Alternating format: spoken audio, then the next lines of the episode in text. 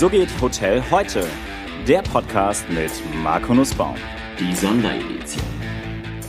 Herzlich willkommen zur 24. Folge meiner Sonderedition des So geht Hotel heute Podcast. Ich freue mich ganz riesig. Ich hatte ja schon mal einen Niederländer im Podcast, den Alex Obertop. Das war ein sehr beeindruckender Lebenslauf. Und heute freue ich mich riesig, äh, den Group COO einer der größten Hotelgesellschaften in Deutschland begrüßen zu dürfen, Wilhelm van der See. Herzlich willkommen. Dankeschön, Marco. Ich freue mich, da zu sein. Ja, äh, Wilhelm, ganz kurz so ein bisschen als, ein, als Icebreaker und Start in unseren Talk.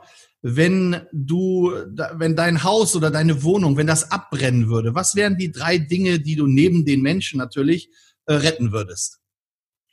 Ähm, meine Weinschrank, mhm. wenn es schon überhaupt geht. Okay. ähm, ich muss unbedingt wahrscheinlich von meiner Frau auch die zwei Katzen mitnehmen. Ja. Und ich nehme mit, äh, was würde ich noch mitnehmen? Äh, also ich würde versuchen, äh, ja, doch alte Fotos mitzunehmen, die, die da noch her und der sind. Also Fotos. Okay, kein Digital Device. Nö, nicht unbedingt. Sehr gut, das ist schön, ja. Dann hat man seine Ruhe. Du, vielen Dank dafür. Und ähm, sag mal, wie bist du in die Hotellerie gekommen? Oh, das sind schon eine, ein paar Jahre. Natürlich ein paar Kilometer gelaufen seitdem. Äh, ich, ich, hatte, ich war 14 Jahre alt und dann habe ich mal in eine Kneipe angefangen zu arbeiten in den Niederlanden. Und das hat mich so gut gefallen. Dann habe ich äh, nachher ein paar Sommerjobs gemacht an der holländischen Küste. Und äh, Hotelmanagement wollte ich studieren in Maastricht, Den Haag, aber das habe ich nie geschafft. Also dann habe ich in Antwerpen angefangen, in Belgien und äh, einfach durchgerutscht und angefangen in 1990 mit London Hilton Park Lane, Hyde Park Corner. Und das war schon und noch immer ein Landmark Property uh, within the Hilton Family. Und ich habe nie wieder die Hotellerie äh, verlassen. Also äh, ich würde mal sagen, ein Hotelier by Passion mit Leidenschaft. Ja. Und äh, macht noch immer Spaß. Okay, aber du, du, hast ja noch mehr Stationen gehabt. Also das ist ja, also, also lass mal die einzelnen Stationen besprechen, weil das ist ja, ich war bei Hilton und jetzt Hotelier mit Passion, da ist ja noch ganz, ganz viel dazwischen gewesen. Ja, also ähm, London Hilton Park Lane kam der erste Golfkrieg in 91 und ich wollte mit meiner äh, ehemalige Freundin, heute meine Frau, nach äh, den Karaiben oder weiß ich schon was. Und da war es erstmal Stopp, Golfkrieg, war zurück nach Europa. Ist meine äh, ehemalige Freundin, heute meine Frau, auch nicht geplant äh, schwanger geworden. Das hat einen super guten großen Sohn auf die Welt äh, gebracht. Aber dann habe ich erstmal angefangen, für SAS-Hotels zu arbeiten. Ah. Damals sehr, sehr klein. Sie kennen ja das heute als Radisson Hotel Group und da war ich erstmal Restaurantleiter und das war dann in 1991 bis 94 in das Haus in Brüssel, auch so ein Landmark Property. Ja. Und äh, das hat Spaß gemacht bis 94 wieder zurück nach Hilton. Hilton also das war aber dann, das war dann, war das schon die Zeit von Kurt Ritter? Ja, ja, absolutely, ja. Okay, ja. stark. Und äh, die Gesellschaft war damals so klein, dass ein Promotion nach Trimso oder Bergen oder weiß ich schon wo mich nicht wirklich äh, Spaß gemacht äh, hat. Und dann bin ich wieder zurück angefangen für Hilton, Antwerp Hilton. Und das war auch äh, ein sehr, noch immer ein sehr schönes Haus. Und äh, das hat gedauert, bis die damalige 4D-Structure within Hilton, Director of Operation, Director of Finance, Director of Business Development. Und sie wollten mir so eine Director-Position geben, aber ohne äh, die Vorteile. Und dann habe ich gekündigt, habe ich das Park Plaza in Antwerpen geöffnet. Also ich habe auch noch eine Zeit für Park Plaza Hotels äh, gearbeitet. Die sind natürlich sehr bekannt, auch in Deutschland unter die Gesellschaft PPA und äh, für dem ein Hotel geöffnet in Antwerpen und nachher F&B-Koordinator für Amsterdam, Utrecht, Eindhoven, äh, Antwerpen und das Shore Park Plaza in London. Das hat so viel Spaß gemacht, dass ich in 98 da auch wieder äh, weggegangen bin. Zurück nach äh, Brüssel, zurück zum Radisson äh, als F&B-Director mit das berühmte zwei Michelin-Sterne-Haus Seagrill von Yves Montagne. Kurt Ritter war noch immer da. Und das hat gedauert bis 2000. Und dann hat er gesagt, du, du kannst ja nicht ewig F&B Director bleiben. Du sollst mal ein Hotel leiten. Und habe ich gedacht, ja, jetzt gehe ich nach Dubai endlich oder jetzt gehe ich nach Athene. Und dann Ab in die Sonne. ja, hatte mich nach Spa, Belgien geschickt, an die Rennstrecke. Spa-Francorchamps. Auch schön. Das scheint ja, auch die Sonne. Sehr schön. Ja. Äh, Gegend. Und da war ein kleines Haus, Balmoral, das habe ich dann als äh, GM äh, rebrandet in ein Radisson und gleich eigentlich ein paar Jahre nachher das zweite Haus geöffnet, das Palace Hotel mit die Bäder, mit die Therme. Und äh, wahnsinnig schöne Zeit erlebt, äh, erfolgreich, äh, das Thermalismus auch in, in Belgien wieder äh, dargestellt als, als Destination, also viel mit Destination Marketing gemacht. Aber ich war zu jung, äh, um da ewig zu bleiben. Und dann in 2006 hat Kurt Ritter himself gesagt, du, du brauchst einen neuen Job. Und das war wieder zurück nach Brüssel zum Radisson. Also da war ich dann zum dritten Mal in das gleiche Hotel, aber dann als General Manager. Und welches Und Hotel war das? Es gab noch immer 27 Leute, die haben mich gekannt von meinen Anfangsjahren und die waren noch immer da. Also die haben mich gesehen als Restaurantleiter. Wie groß ist denn das Hotel? Wie viele Zimmer hat das? 81 Zimmer, ähm, groß äh, All-Day-Dining, zwei Bars, äh, zwei Michelin-Sterne-Restaurant damals. Wie viele Mitarbeiter gab es dann in so einem Hotel? Oh, damals 160 so ungefähr. Okay, und 27 kannten dich noch. Das ist ja eine gute Quote. Ja, ja, ja, ja. War ganz lustig. Und das war in 2006 und dann habe ich dann natürlich die erste Krise auch in 2008 und 2009 erlebt. Bin ich äh, befördert worden als District Director oder äh, sogar Regional Director für die ganze Benelux und Frankreich. Also da war ich dann mal zuständig für Park Inn und Radisson äh, und sogar ein Regent, äh, wenn Radisson auch noch die Regent Brand hatte. Und das war alles ganz lustig bis Wolfgang Neumann gekommen ist und der hat dann gesagt, du, ihr seid alle bekloppt, ihr seid alle noch General Manager und ich mache da äh, nebenan auch noch Regional Director und ihr seid alle Männer, ihr weißt, ihr könnt keine zwei Sachen äh, gleichzeitig gut machen, also wir machen mal einen kleinen Test oder ein Assessment, wie das heißt. Und dann bin ich ähm, rausgekommen als Vice President für Zentraleuropa. Also dann haben wir uns auch kennengelernt äh, mit erstmal Sitz in Hamburg, nachher in Frankfurt, zuständig für Deutschland, Österreich, Schweiz, Polen und den ganzen Balkan. Also 48 Radisson-Häuser mit äh, Unterstützung an 30 Franchised, Multi-Brand. Und das war äh, wunderschön. Äh, das habe ich gemacht bis 2015. Also äh, war sehr lustig. Und dann bist du auf die dunkle Seite der Macht gewechselt. Nein, nicht ja. ganz, aber dann bist du zu einer Fondsgesellschaft gegangen, richtig? Du weißt ja, wie das geht. Ein Headhunter ruft dich an. Erst hast du keine Interesse, aber trotzdem hörst du zu. Genau.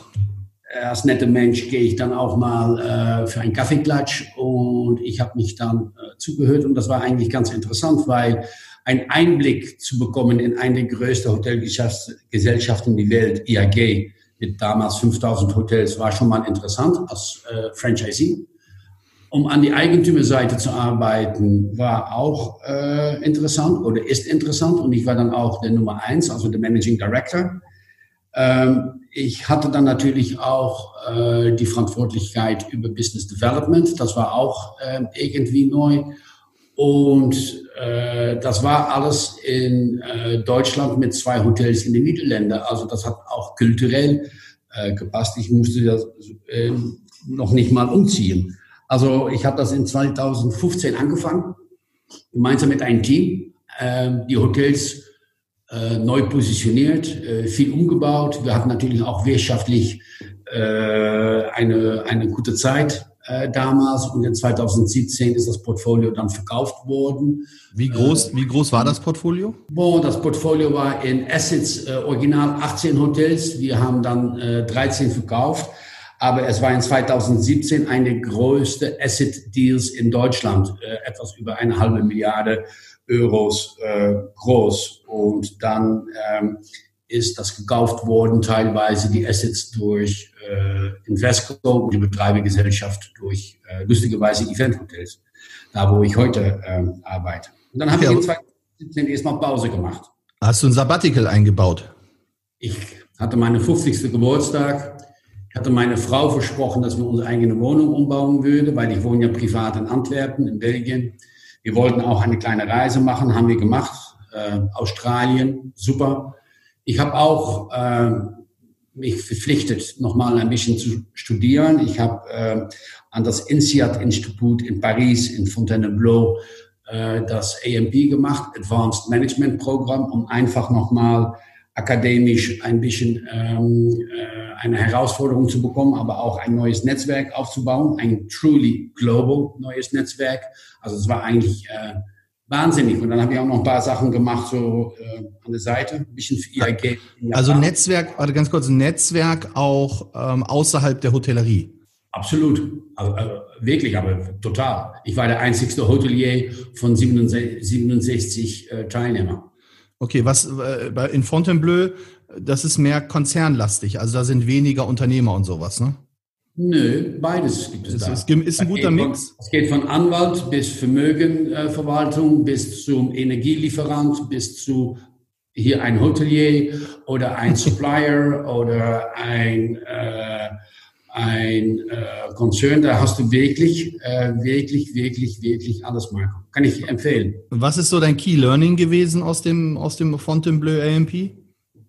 Ähm, also äh, wie weit die Hotellerie mal hinterherläuft auf globale äh, Probleme, äh, weil viele andere Industrien haben die gleichen Probleme, aber sind schon ein paar Schritte weiter. Zum Beispiel in Sache Digitalisierung oder Robotics oder Algorithms oder äh, Machine Learning oder Artificial Intelligence. Ähm, dass der ganze äh, Demografie, wie die Welt sich ändert, dass die Power eigentlich mehr und mehr an der, in das Osten äh, liegt oder äh, werden kommt. Äh, total interessant. Ähm, dass ähm, wir eigentlich auch ähm, äh, heute ein, äh, über die Digitalisierung natürlich eine Verfügbarkeit haben von Data und Data ist Cash. Cash ist King, aber Data ist Cash.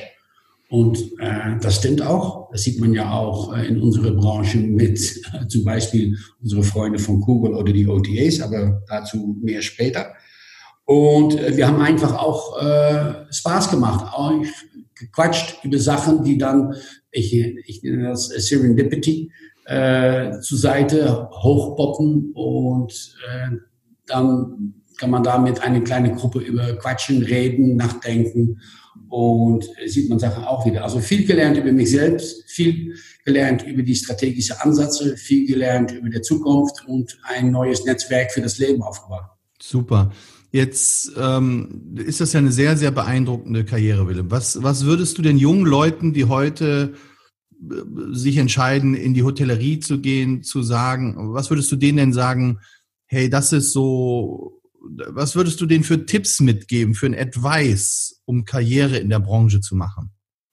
Also ähm, ich bin oft mal ähm, eingeladen in die Hotelfachschule oder wo dann auch. Und natürlich das erste, Marco, das weißt du auch, hat mit Leidenschaft zu tun. Wenn man daran glaubt, kann man das auch schaffen und wird man das auch äh, schaffen. Unsere Industrie bietet noch immer und wird auch immerhin äh, Chance anbieten an Young Professionals. Und wenn du Karriere machen möchtest oder nicht, dann gibt es für äh, beide eine gute Zukunft.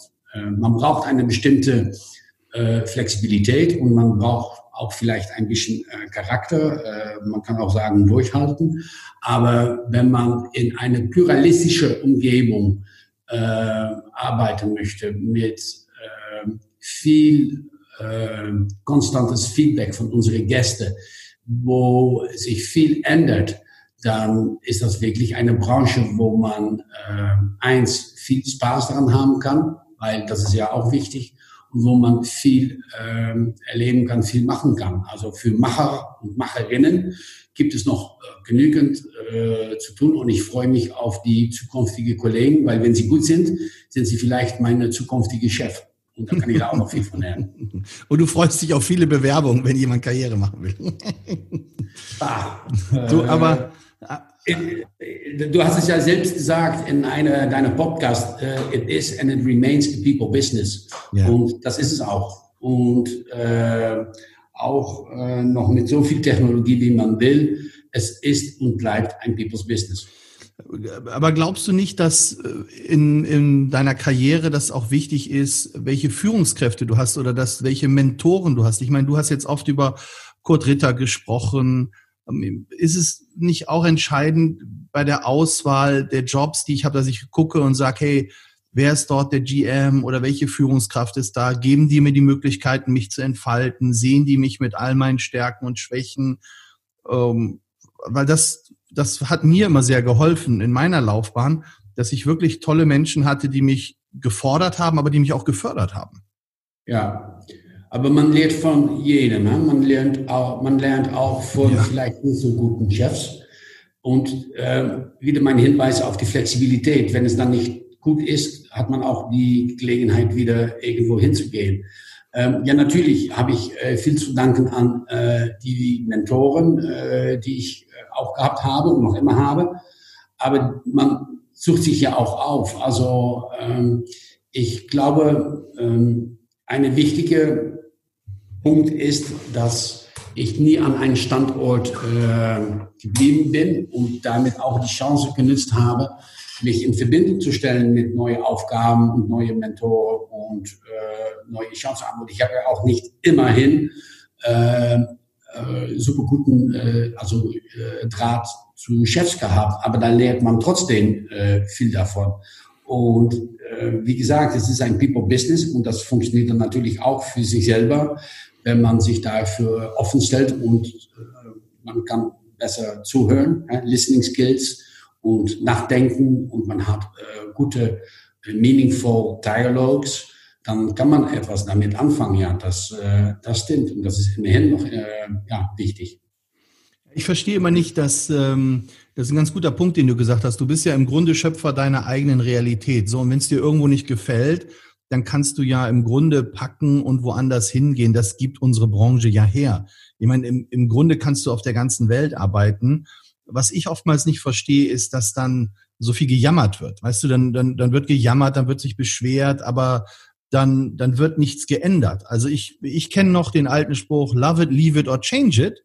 Ja, und äh, aber viele verharren da, oder was heißt viele, aber ich habe so das Gefühl, dass so ein bisschen in Mainstream gekommen ist, pauschal sich zu beklagen über Dinge und nicht in die Verantwortung zu gehen und zu sagen, jetzt ändere ich was oder ja, jetzt ändere ich was.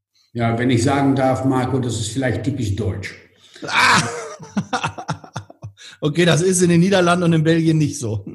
ah, natürlich äh, auch, aber ich glaube, es war mal Einstein, if you always do what you always did, you always get what you always got. Naja, der alte, der parallele Spruch dazu ist, den hat meine Oma immer gesagt, wenn du den Apfelkuchen immer nach dem gleichen Rezept backst, wird er immer gleich schmecken, ja. Also ja, genau, voilà. Ja, mag sein. You never know. Uh, Aber das müssen wir nochmal vertiefen, wenn wir uns sehen. Ähm, sag mal, und jetzt bist du nach deinem Sabbatical, nach dem, dem Exit, den du mit der Fondsgesellschaft gemacht hast, bist du dann doch wieder eingestiegen ins äh, operative Hotelgeschäft ja. und bist im August 2019 COO von Event Hotels geworden. Wie ist ja. das denn gekommen? Weil äh, der andere Brax, äh, äh, Founder und CEO und Eigentümer von Event Hotels, mich angerufen hat und er hat gesagt, Willem, hör mal zu, äh, wir sind jetzt 86 äh, Hotels, wir haben 17 unterschiedliche Brands. Äh, viele von den Hotels kennst du ja, weil, äh, wie gesagt, Event Hotels hat ja auch die Betreibergesellschaft von die 13 äh, IAG-Häuser übernommen. Und hast du keinen Bock, um Group Chief Operating Officer äh, zu werden und einfach hier und da ein paar Sachen zu verbessern in Sachen Communication, äh, Ergebnis und so weiter. Und weil es Scale hat, 86 Hotels, 15.000 Zimmer, äh, 10 unterschiedliche Länder mit äh, Hauptsitz in Cologne, also kann ich ja auch äh, fabelhaftig äh, kombinieren. Also ich bin so ein Wochenendependler mit die Wohnung in Antwerpen, habe ich gesagt, ja, warum nicht? Machen wir. Ja, jetzt, jetzt habt ihr mit Event Hotel 17 unterschiedliche Brands. Was mich da immer interessiert, wo geht die Loyalität der Mitarbeiter hin? Geht die Loyalität der Mitarbeiter zur Marke oder geht die Loyalität der Mitarbeiter zum Unternehmen, wo ich angestellt bin, also zu Event Hotels? Oder geht sie im Zweifel zu beiden? Wie, wie, wie managt ihr das? Also die einfache Antwort ist zu beiden. Die Realität ist zu die Marke. Weil die Dachmarke Event Hotels natürlich nicht bekannt ist. Ja. Wir arbeiten übrigens daran, dass wir wollten eigentlich schon mit einer neuen Corporate Identity rauskommen, aber das ist, äh, sage ich dich jetzt im Vertrauen, das ist etwas für der Zukunft. Ähm, aber, wenn du mir das jetzt im Vertrauen erzählst, dann geht das morgen on. I know, weiß schon, dass das I know, aber das ist ja, das ist okay, das ist okay. Ich weiß ja, was ich sage. Ich weiß okay, ja. gut. Und natürlich Leute, die in die Zentrale arbeiten, äh, oder in die Support Offices, die sind äh, wahrscheinlich viel mehr an Event Hotels angebunden. Aber wenn ich jetzt in das wunderschöne Pullman in äh, München arbeite oder in das Reichshof in Hamburg oder ich arbeite in das Crown Plaza in Heidelberg, dann bin ich natürlich eher äh, lokal mit das Hotel äh, verbunden und eigentlich mit die Marke, die auf die Fassade steht. Und in diesem Beispiel dann das letzte Crown Plaza natürlich mit äh, IAG. Bilderberg in die Niederlande und KNK gehört uns, aber auch da sind die Leute eher äh, loyal an die Marke, dann an äh, die Dachmarke Event Hotels. Das ist einfach die Wahrheit. Ja, also es sieht man sehr schön bei Kununu. Ihr habt über 50 Bewertungen, aber irgendwie nur zwei beantwortet bei Event Hotels. Interessiert euch das Feedback da nicht auf der Ebene? Work in progress. okay, work in progress. Und äh, was ich was ich sehr schön fand und das passt auch zu unserem Gespräch jetzt heute. Ihr habt äh, Anfang des Jahres als Ergänzung zu den menschlichen Teams in eurem Mercure Hotel in Bochum einen Service-Roboter in Betrieb genommen, den Setwin oder Setwin, mhm. ja. wenn man das so richtig sagt. Ähm, ist das jetzt etwas in Zeiten der Krise oder des, des, der Corona-Pandemie, äh, wo ihr ein Rollout damit plant? Ich würde mal sagen, auch Work in Progress. Wir waren vielleicht etwas äh, zu früh. Vielleicht muss man auch mal überlegen, ob man off the shelf nicht eine bessere, billigere Lösung äh, finden kann. Wir waren hier in eigener Regie, eigene Entwicklung unterwegs. Äh, ist Corona-bedingt auch natürlich nicht mehr äh, an der Spitze unserer Prioritätenliste, äh, weil das einfach äh, zu viel äh, Ressourcen kostet. Ja. Also ähm, ja, wir machen weiter, aber erstmal diese Krise überleben und dann kommt der Robot äh, vielleicht auch wieder in ein paar andere Häuser äh, äh, zur Sache. Aber fürs Moment steht er erstmal da. Aber guck mal, was glaubst du denn, wie die Branche sich zukünftig entwickeln wird? Ich meine, das Gespräch jetzt ist ja ganz spannend, dass du sagst, hey, das ist Work in Progress, das stellen wir zurück. Wir müssen jetzt erstmal durch die Krise kommen. Ich meine, am Ende des Tages sind wir in der Branche ja total gebeutelt. Wir sind die, die am ersten schließen mussten und am letzten wieder richtig öffnen können. Das Geschäft ist komplett weggebrochen. Die Corporates lernen, kennen, dass sie auch Zoom-Meetings machen können. Wir wissen nicht, ob das, ob das Maisgeschäft wiederkommt. Und im Grunde müssen viele jetzt Kredite aufnehmen, müssen sich verschulden und schieben diese Schuldenlast dann quasi die nächsten Jahre mit sich. Hast du Sorge, dass wir dadurch weniger in Innovation investieren können, dass wir weniger in Digitalisierung investieren können. Das, was du ja auch aus Fontainebleau nochmal mitgebracht hast, zu sagen, hey, da sind andere schon viel weiter. Und dann eine OTA wie Booking oder andere einfach noch mehr über die Branche rüberrollen und an uns vorbeirollen? Auf Englisch heißt das It's a Balancing Act. Ähm, ich glaube, es ist eine. Der Tanz äh, auf dem Drahtseil würde das in Deutschland. Ja, ja, ja, ja, genau. Und äh, damit ist es auch eine Herausforderung, die alle Kompetenzen äh, anfordert, die man als äh, Leader äh, hat. Weil Managing Downwards ist natürlich nicht das gleiche wie Managing äh, Upwards. Ähm, also mal zum Anfang.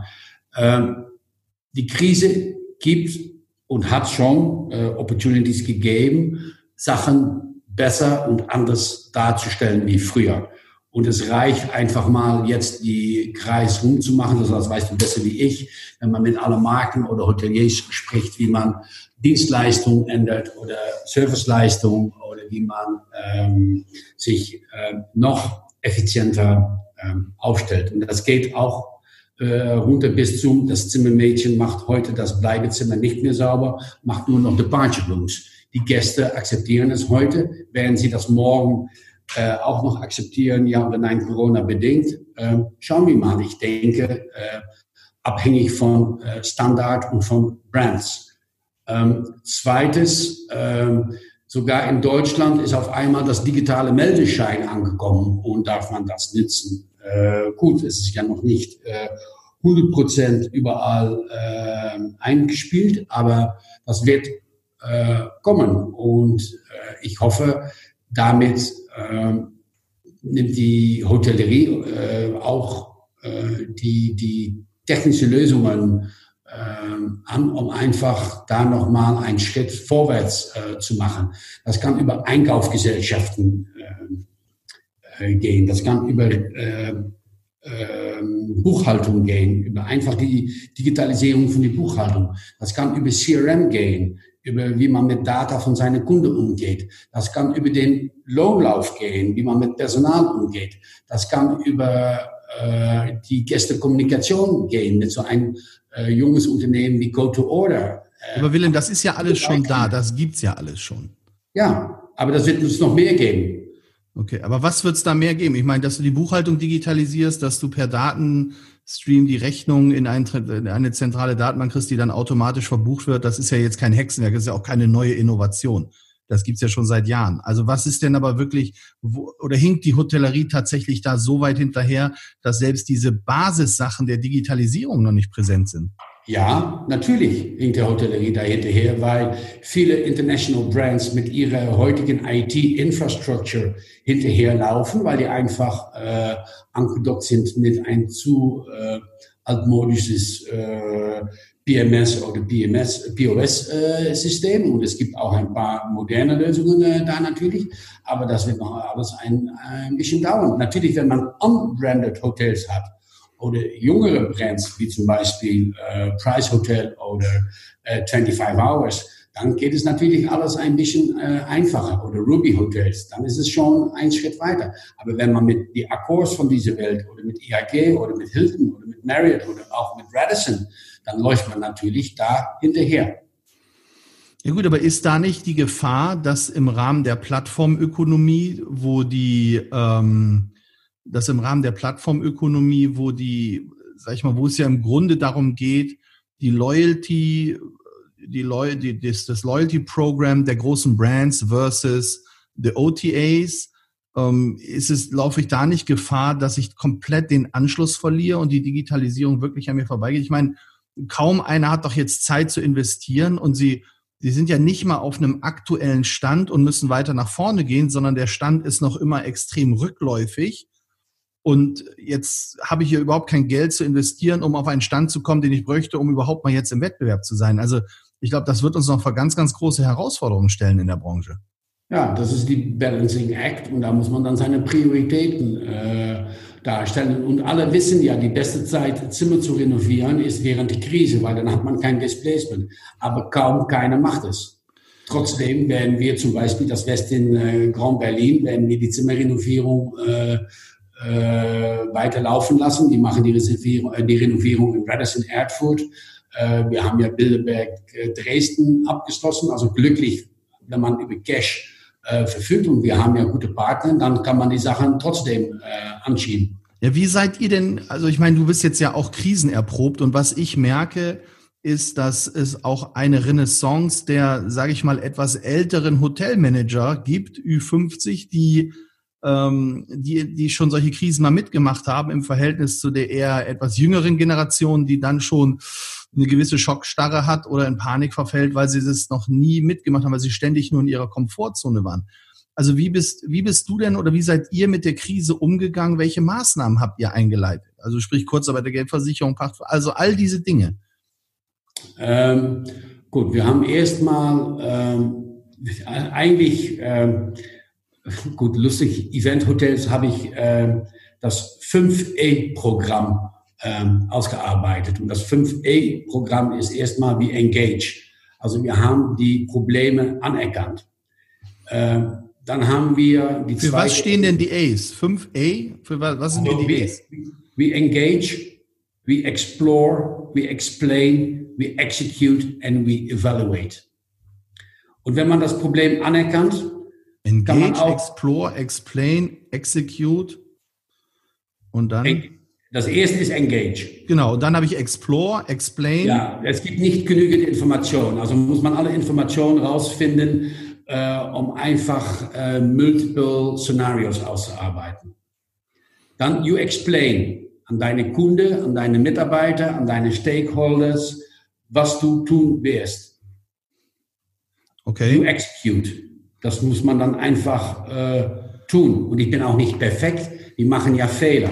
Also muss man das auch wieder äh, äh, bewusst, äh, man bewusst sein und davon lernen. Und dann muss man evaluieren und einfach dann auch äh, korrigieren. Okay, also das heißt, dann hast du, das ist dann, das ist dann in deiner DNA hängen geblieben. Die vier Ds bei Hilton und jetzt hast du die fünf E's bei Events eingeführt.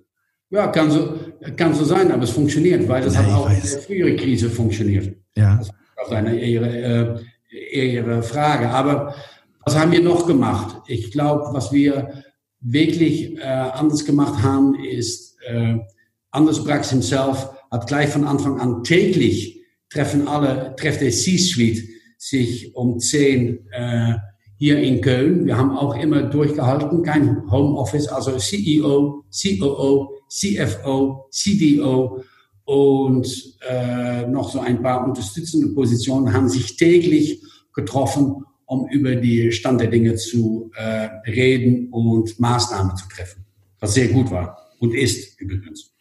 Okay. Aber Wirklich. wie seid ihr mit den Versicherungen umgegangen? Also habt ihr die 15 Prozent angenommen oder äh, ist das, habt ihr mehr bekommen oder geht ihr gegebenenfalls den Klageweg ein? Das Letzte. Okay, alles klar. Und äh, guckt ihr, dass ihr, ähm, also ich meine, es gibt ja momentan, äh, Dorint ist ja extrem im Klageverfahren, also die, da wird ja die ganze, werden ja die ganzen Städte verklagt. Ist das eine, ist das eine, eine Möglichkeit, also macht ihr da auch mit? Geht ihr auch in, in so einen Weg? Ähm, also wir haben erstmal ähm, konstruktiv versucht, die Maßnahmen von der Bundesregierung umzusetzen, was natürlich genauso wie bei vielen anderen nicht so einfach ist oder erfolgreich ist, weil äh, viele Banken spielen einfach nicht äh, mit, trotz äh, der Aussage von der Bundesregierung. Also das ist schon mal eine Herausforderung. Also Bazooka ist bei euch auch nicht angekommen. Genau. Okay. Habt ihr denn irgendwas vom Konjunkturpaket überhaupt abgreifen können oder seid ihr einfach zu groß und äh, weil ihr ja auch weil unsere Net äh, Firmenstruktur so ist, wir haben minimal ein paar Sachen äh, bekommen, aber das ist jetzt wirklich nicht material oder äh, großzügig, um so mal auszudrücken. Okay, wie ist die Situation mit den Vermietern? Gehen die, kriegt ihr das, kriegt ihr die Pachten runterverhandelt oder kriegt ihr die gestundet? Wie ist das? Also wir haben ein heterogenes Portfolio. Wir sind manchmal in einem Joint Venture unterwegs, manchmal in ein Minority, äh, Minority Shareholding äh, unterwegs, manchmal auch haben wir Sachen äh, 100% in Eigentum, manchmal sind wir auch einfach äh, Pächter. Also äh, in dem Sinn heterogen und damit auch heterogene Lösungen. Also ja, wir haben ein paar Pachten äh, Stunden können oder runterbekommen. Äh, nein, wir haben auch ein paar äh, nicht so erfolgreiche äh, Verhandlungen hinter uns und das ist noch immer Work in Progress. Ähm, ja, wir haben mit unseren Vermieter natürlich auch äh, gesprochen über äh, Reduzierung. Also ähm, ich kann dir sagen, das ist eigentlich noch äh, tägliches Geschäft, immerhin noch.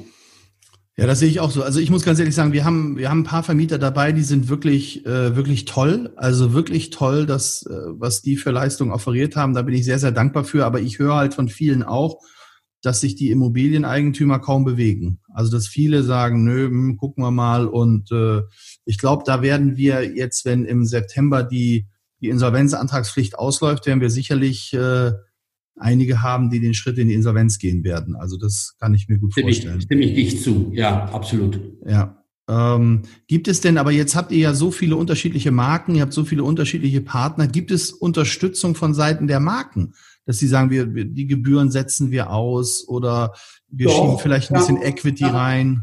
Ja, ja. Hut, Hut ab für IAG, Hut ab für Accor, äh, teilweise auch für äh, Marriott. Hilton bleibt da ganz ehrlich ein bisschen hinterher. Aber gut, wir haben ja auch nur eins und das läuft eigentlich, äh, das Reichshof in Hamburg, immerhin noch äh, mehr oder weniger okay. Aber ja, aber man muss natürlich als Franchisee auch äh, mal an die Tür klingeln und sagen von Hallo, hier bin ich und was können wir tun. Wir sind mit Accor mit 40 Hotels unterwegs, also wir sind keine kleine Betreiber, wir sind eine größte Franchisees von Accor und haben damit natürlich auch unsere Anteil und mit IAG mit 13 Häusern genau das gleiche. Aber da muss ich sagen, auf die Reopening-Seite und Unterstützung auf Vertriebsseite äh, sind sie da und versuchen sie mitzumachen. Aber man muss trotzdem natürlich auch noch mit seiner eigenen Truppe dran und arbeiten und tun und machen. Okay, also herausfordernde Zeiten. Sag mal, zum, zum, zum Kunden hin ist ja die große Diskussion aktuell, wie geht man mit den erhaltenen Anzahlungen um? Also wie, äh, wenn jetzt, ja, jetzt findet ein Konzert nicht statt, für das ich äh, eine non-refundable Rate, also eine nicht stornierbare Rate gebucht habe, aber ich habe halt nur die Rate gebucht und kein Package, sondern ich habe mein Ticket gebucht, ich habe meine Fahrt einzeln gebucht und mein Hotelzimmer. Und jetzt schreibt der Gast euch, sagt, hey, das Konzert findet nicht statt. Ich habe zwar eine non-refundable Rate gebucht, ähm, ich würde jetzt gerne mein Geld zurückbekommen, weil ich kann ja nicht zum Konzert gehen, weil es abgesagt ist. Wie geht ihr damit um? Also ich bin da ge äh, gegen alle Brand-Standards äh, äh, gegangen, weil wir haben einfach gesagt, sie äh, zahlen trotzdem, bevor eine bestimmte Zeit. Äh, nachher kann man nicht mehr behaupten, dass man nicht wusste, dass Corona da ist. Nee, gut, aber wenn ich am Ende des Tages eine nicht, also ich habe ja, ja auch hier habe ich ja the freedom of choice. Ich kann ja eine flexible Rate buchen. Zahlst du den Gebühren. Zahlst du den Gebühren. Aber ich habe heute auch zum Beispiel bei IAG die Non-Refundable Rate runtergenommen. Also die gibt es ja gar nicht mehr. Du kannst bei uns nur noch flexibel buchen. Okay, das heißt, die Non-Refundable Rate ist gar nicht mehr da. Ja, bei ERG ist er nicht mehr da heute, ja. Stimmt. Aber das ist, und aber bei, bei den anderen Brands ist sie noch da? Ja, ja. Wie steuert ihr eigentlich die Verfügbarkeiten und die Raten und alles? Macht ihr das zentral oder ist das ja, aus den jeweiligen haben, Hotels heraus? Wir haben äh, gute Revenue Centers, einen in Amsterdam, einen in Frankfurt und ein kleineres in Berlin, also zentral. Okay, und das heißt, die und die, die aber die Revenue Centers, die, nehmen die auch die Reservierungen entgegen oder werden die Reservierungen in den Hotels entgegengenommen? Äh, die Reservierungen werden teilweise in ein, äh, hier in der Hauptverwaltung in äh, Köln angenommen, bei einem Service Center und auch noch in die Hotels. Das ist ein bisschen unterschiedlich. Aber ganz ehrlich, Marco, mit die heute, heutige Belegung brauche ich von Inventory Control gar nicht zu reden. Bin ich froh, jede Reservierung anzunehmen zu können. Ja, ja, das ist klar. Die Frage ist nur eine strukturelle Frage. Das heißt, das Teammitglied oder der Mitarbeiter, der jetzt in der Reservierung sitzt oder auch vor Corona, der hat dann heute oder hat dann eine Reservierung für ein Interconti-Hotel angenommen, dann eine Reservierung für ein Holiday Inn Hotel und dann eine Reservierung mhm. für ein Hilton Hotel. Also das heißt, die sind multifunktional einsetzbar. Ja. Okay, aber das ist sehr spannend. Das finde ich, finde ich gut. Ähm, sag mal, und jetzt hast du gerade gesagt, du bist froh, über Inventory Control braucht man nicht machen. Also das ist, äh, da ist nichts los. Ähm, wie siehst du denn, wenn nichts los ist, dieses ganze Thema der Mehrwertsteuerreduzierung? Wie seid ihr damit denn umgegangen? Also ich kann nur sagen, für uns ist das eine buchhalterische Katastrophe, ehrlich gesagt. Sehe ich genauso. Aber man muss es dann machen, weil man natürlich mit so einer Firmenstruktur auch im Augen von den äh, Prüfer kommt und äh, Steuerprüfer und äh, weiß ich schon was. Also wir haben es umgesetzt. Und ich kann dir sagen, äh, das Ganze, normalerweise äh, ist das hier für uns jetzt auch ein Tropfen äh, auf einen heißen Stein.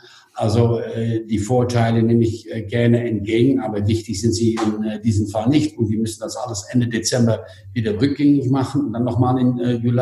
Also much ado about nothing. Ja, genau. Und also ich finde es auch gut, dass du das Thema der Betriebsprüfung ansprichst, weil das ist wirklich, also das ist so ein groß angelegtes Thema, da wird es so viel Diskussionen ah, ja. im Nachhinein ja. noch geben. Ich habe gerade jetzt, die letzte Woche ist ja das Schreiben vom, vom, vom BFM, vom Bundesfinanzministerium rausgekommen, dass du beim Frühstück zum Beispiel jetzt 30 Prozent ja. Getränkeanteil drin hast. Also was für ein Irrsinn im Grunde, ja? Ja, ja. Ja, ja, das ist viel für nur Mineralwasser auf ein Buffet. Stimmt. Ja, genau. Ja, also es ist so ein bisschen, bisschen schade, dass so praxisfremde Leute immer an der Gesetzgebung beteiligt sind. Ja, aber gut, da müssen wir auch als Industrie über die HOGA IAA müssen wir auch mal dafür äh, uns sicherstellen, dass wir an den Tisch sitzen, wenn solche Sachen besprochen werden und entschieden werden. Klar, dafür braucht man aber eine, eine, einheitliche Stimme und eine gewisse Marktmacht. Wie viel von deinen 86 Betrieben sind der Mitglied im IHA? Hm, viele, weil ich habe ja sogar die Sammelklage mitgemacht mit äh, gegen Booking.com. Also, ja, aber die äh, Sammelklage konnten ja auch Hotels mitmachen, die nicht Mitglied ja, okay, sind. Okay, stimmt. Äh, von den 86, also alle deutsche Häuser, also das sind äh, 50 mit vielleicht ein paar Ausnahmen. Also du 50 Häuser sind Mitglied im IHA von euch. Ja, etwas du, da nagel ich dich drauf fest. Wenn nicht, unterschreibst du mir die Verträge dafür, dass ihr Mitglied werdet, damit wir mehr Power in der Branche haben? Alles, alles gut. Okay. Ähm, Wilhelm, die Zeit ist super schnell umgegangen. Ich bedanke mich recht herzlich, dass du dir so früh am Morgen äh, das einrichten konntest, dass wir das Gespräch führen. Das ist super spannend. Ähm, ich wünsche dir viel Erfolg, viel Durchhaltevermögen, viel mentale Agilität und viel mentale Stärke, damit du durch die Krise kommst und äh, hoffe, dass wir uns bald sehen. Danke, wie immer.